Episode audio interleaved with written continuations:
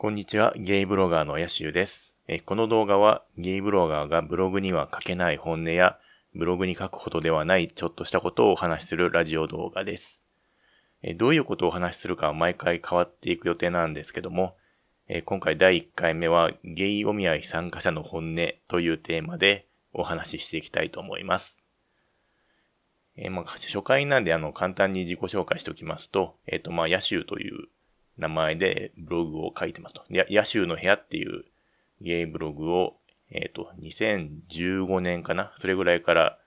続けてて、まあちょっとブログを書いていく中で、その、ちょっとね、ブログには書きにくいこととか、まあちょっとブログに書くほどではないけど、まあなんか誰かに話したいなぐらいの ことがまあいろいろあって、まあただ、あんまりね、普段ゲイトークができるような友達と会う機会もそうそうないので、まあせっかくだし、ちょっと最近ね、あの、なんか、ラジオ動画とかを出してるゲイブロガーさんが結構いるみたいなんで、まあ自分もちょっと始めてみようかなと思って、えー動画を撮ることにしました。で、まあ今回ゲイお見合いを、まあテーマにということで、まあちょうどね、少し前にゲイお見合い2ヶ月目の決断というタイトルで、まあブログ記事をアップしたんですけども、まあブログの方ではね、なかなかその、お見合いでどんなことがあったかっていうのは、ちょっとね、文字情報としてその ネットに残すのはちょっとなーっていうのもあって、あんまりその、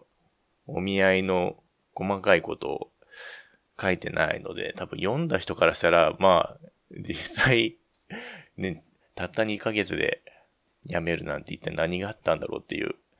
感じだと思うんですけども、まあなんでね、一応今回動画という形で、まあ、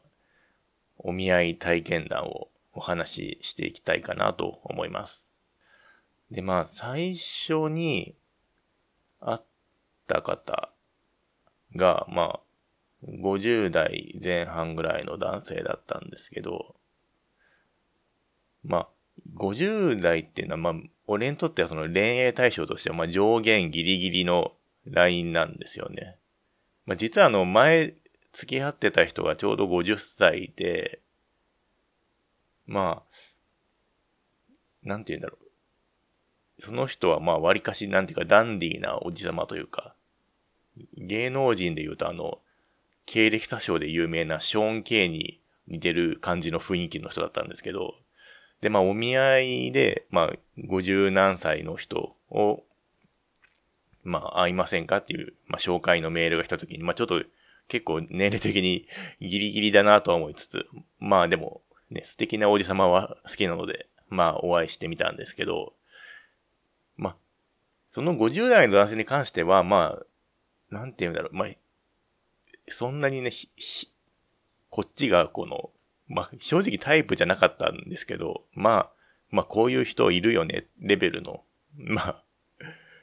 なんていうか、まあ、許せるレベルではあったんですよね。まあ、結局50代の人って、やっぱ特に男性は、その、ある程度外見に気を使っている人と使ってない人の落差がすごい激しくなる年代だと思うんですけど、でショーン・ケイ、さっき調べたらショーン・ケイはちょうど51歳らしいんですけど、まあ、そういうね、ショーン・ケイとかなんかジローラモみたいな、ダンディーなおじさまもいれば、もう、本当にもう、看護機に片足突っ込んでるような、半分おじいちゃんみたいな感じの人も実際、まあ街歩いてればね、いるじゃないですか。まあ、前の会社にも割と50代のおじさんってまあ、ね、もうちょっと半分溶け、溶け、と溶けちゃってるような 感じの人もいたから、まあ、まあ、正直ね、お見合いでそういう人が来ると、まあ、がっかりはしちゃうわけですけど、まあ、それはね、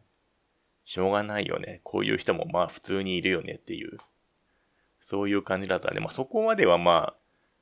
別に良かったんですけど、まあ問題はまあ二人目ですね。最初の月にまあ二人の方とお見合いでお会いしたんですけど、その二人目の方がまあ40代前半ぐらいの方で、まあ正直そのお見合いのね、最初の紹介メールで、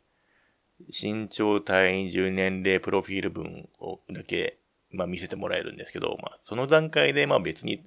おそらくタイプではないだろうなっていう予感はしてたんですけど、まあ割かしね、ややがっちりしてるぐらいの人がタイプなんで、まあそういう感じじゃないだろうなっていう。また私、プロフィール文的にもあんまり話が合わなそうだなとは思ったんですけど、まあ一応せっかくだから会ってみようと思って、まあお見合いのためにそのお見合いサービスの事務所に行って、でまあ狭いブースでお見合いしたんですけど、もう、まあ、さ、先にこう、俺がお見合いのその場所に到着して、で、相手の方がまあ後から入ってきて、で、まあ、入ってこられたんで、まあ、最初にまあ、あ、はじめまして、よろしくお願いしますって、まあ、挨拶するじゃないですか。で、まあ、相手の方もまあ、あ、よろしくお願いしますってこう挨拶してきたんですけど、その挨拶でその口を開いた瞬間に、もう、前歯の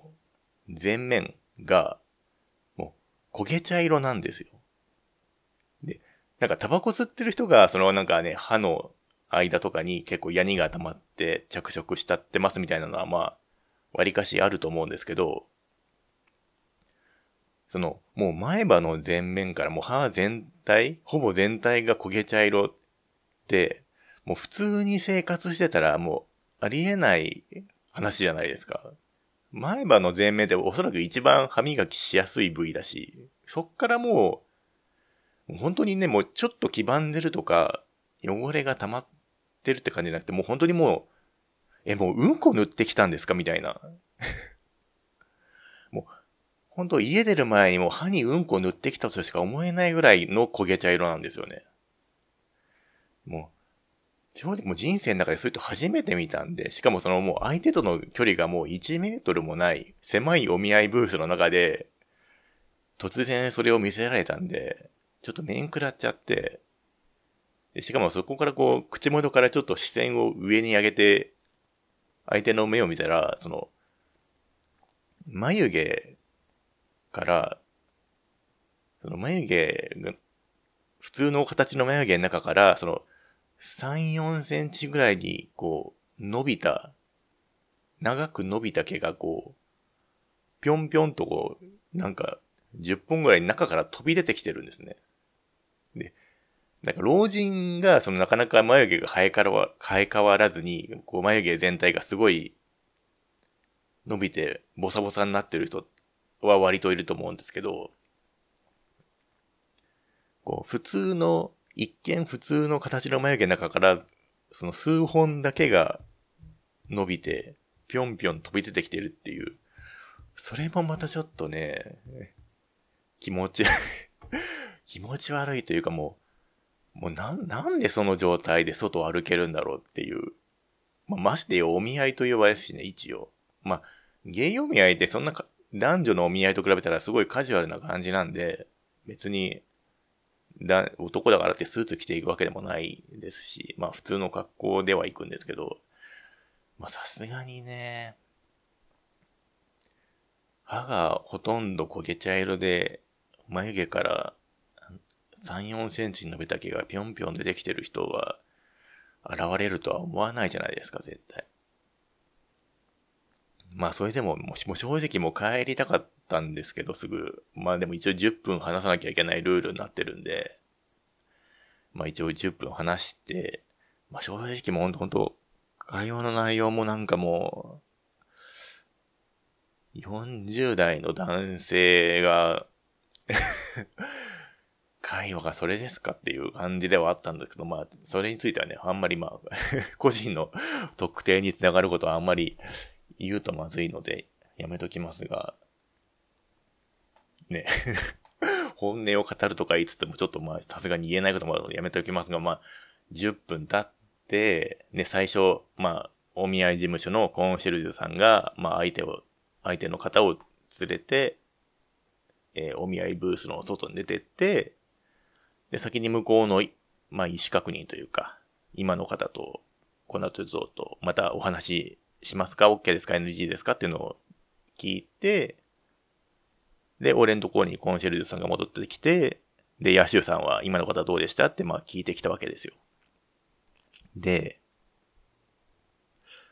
まあね、正直こっから先の話が、俺が一番なんていうか、勘に触ったっていうか、ちょっとこのサービスどうなんだろうって思ったポイントでも、ポイントの一つでもあるんですけど、別に正直ね、相手の方がまあひどかったっていうのは、それはまあしょうがないっちゃしょうがないんですよ。だって別に、お見合いサービスに登録するのに別に、ゲイであることと真面目な出会いを探していること以外に条件なんてないので、それは相手がね、ひどい、ひどいっていうかまあ、うん、ちょっとね、もうゴミレベルでもしょうがないっちゃしょうがないんですけど、で、まあ、お見合いの後でそのコンシェルジュさんからいいね、OK か NG か聞かれたときに、まあ当然ですけど、まあ、いや、ちょっと今の方は NG でって、まあお答えしたわけですよ。で、そしたらそのコンシェルジュさんが、あ、そうですか。相手の方は OK だったみたいなんですけど、ちょっと残念ですねって言った後に、やっぱりちょっとお話が合わなかった感じですかねって言ってきたんですね。で、お話が合うとか合わないとか以前の話じゃないですか。どう見たって。で、まあ、ちょっとコンシェルジュさんが、その俺のお見合い相手の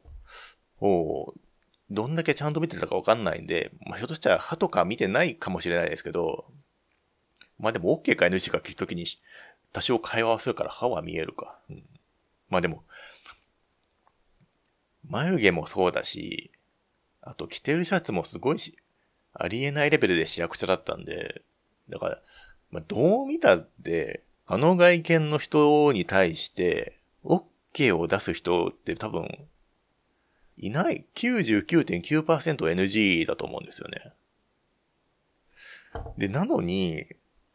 なんか、まあ、定型文的に言ってきたのかもしれないですけど、お話が合わなかったですかね？みたいなリアクションされても、いやいやいやいや、もうどう見てもそれ以前の問題って、見りゃわかるでしょっていう 話なんですよね。だからもう本当コンシェルジュがそのお見合い会、会員のことをろくに見てないんじゃないかって思ってしまうようなリアクションだったんで、そこでちょっとなんかもうムッとしましたね、なんか。本当もうな、まあ、何を、そもそも何を考えてこんなのとマッチングさせたんだろうっていうのはあるんですけど、このお見合いサービスってその、あくまでコンシェルジュが紹介してきた2、3人と会うか会わないかっていう選択しかできないので、なまあ、もちろんね、最初の月はも無料期間なんで、それでまあちょっとレベルの低い人と会わされたっていうのもあるのかもしれないですけど、まあ、ちょっとね、コンシェルジュの態度に対してはちょ、ちょっとムッとしましたね、正直。まあ、まあね、相手の人もか、は、もう会員なんで、月1万円払ってやってるはずなんで、でしかもその人多分、はい、入会したばっかりではなさそうな口ぶりだったんで、まあ、お見合いサービスのそのね、会社としても、まあ誰かとお見合いさせてあげなきゃいけないっていう状況なのはわかるんですけど、まあ大体そのそういう状態の会員に対して、もうちょっとそのね、歯をクリーニングした方がいいんじゃないですかとか、男女の結婚相談所だと割とね、ズバズバ指摘してくるスタッフが結構いるところも多いみたいなんですけど、やっぱその、今回利用したゲイお見合いのスタッフって別になんていうか、なんていうか、こっちの身になるアドバイスはあんまりなかったんですよね、正直。まあだから、相手の方もなんか、逆にちょっと気の毒になってきちゃって、なんか絶対この状態でお見合い続けても絶対成立しないだろうから、なんか無駄に毎月1万円ぐらい払い続けることになっちゃうだろうから、なんかちょっと哀れだなというか、まあそもそもね、本人がうんこなのが原因なんで、まあ、しょうがないんですけど。で、まあそういうことがあって、まあでも、一応ちょっとだけ続けてみようかなと思って、まあ翌月も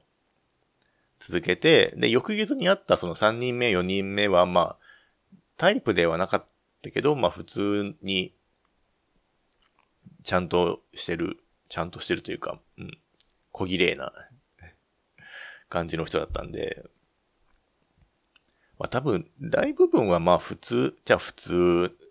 の人たちなんだろうなとは思うんですけど、まあでも結局、なんかね、月に2、3人しか紹介してもらえないんで、1年続けても、せいぜい20人弱としか会えないわけで、このなんか、6人会員のことを見てないコンシェルジュが紹介してきた20人の中から、彼氏を選ぶっていうのがなんかちょっと嫌だなーって思っちゃったんですよね。うん。まあね、お見合いで、まあいい人見つけたって人もい、いる、いっぱいいるので、いっぱい、いっぱいかどうかわかんないけど。まあね、俺にはまあ合わなかったということでね。で、あと、お見合いサービスって、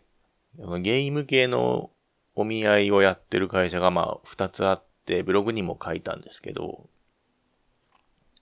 俺が行ったところがもともとやってた会社で、で、そこの会社から、なんか、まあ、出て行った人たちが別の会社で、まあ、似たようなゲーム機お見合いサービス。まあ、そこはもうちょっと入会金とかがかか、お金がかかるとこなんで、まあ、その分、まあ、コンシェルジュのフォローはちゃんとしてるんでしょうけど、まあそういうね、二つ目の会社があるんですけど、あの、なんかね、この前あの、俺のツイッターのフォロワーさんと会った時に、その、二つ目の会社の方で、なんか今、今てかちょっと前までなんかモニターというか、なんか密着取材させてくれる、その、会員をなんか募集してたらしくて、まあ、最終的になんかテレビ番組のドキュメンタリーになるのか、それとも単なる広告動画になるのか、ちょっとよく、ちょっと話よく覚えてないから 忘れちゃったんですけど、まあ、一人の会員が入会してから恋人ができるまでに、こう、ずっと密着取材して、まあ映像として、まあ後で多分編集して公開するみたいなことを予定してるらしくて、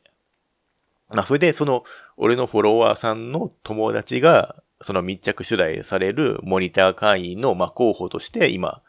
残ってるらしいです。で、まあ、モニター会員になると、その、入会金もタダだし、恋人ができるまで月々の会費もタダらしいんですね。まあ、ただし、取材でその顔出ししなきゃいけないのかちょっとちょっと聞聞かなかったんでわかんないですけど、まあ、そういう取材も受けていいならっていう条件で、まあ、タダになると。で、それちょっと羨ましいなと思います。まあ、ちょっと顔出しはね、さすがにできないですけど。まあ、おそらく多分それで、今から多分ね、その撮影をして、な、まあ、半年後ぐらいとかにその人がもし、恋人ができたら、まあ、一年後ぐらいにはその密着取材の様子がどっかで見れるかもしれないから、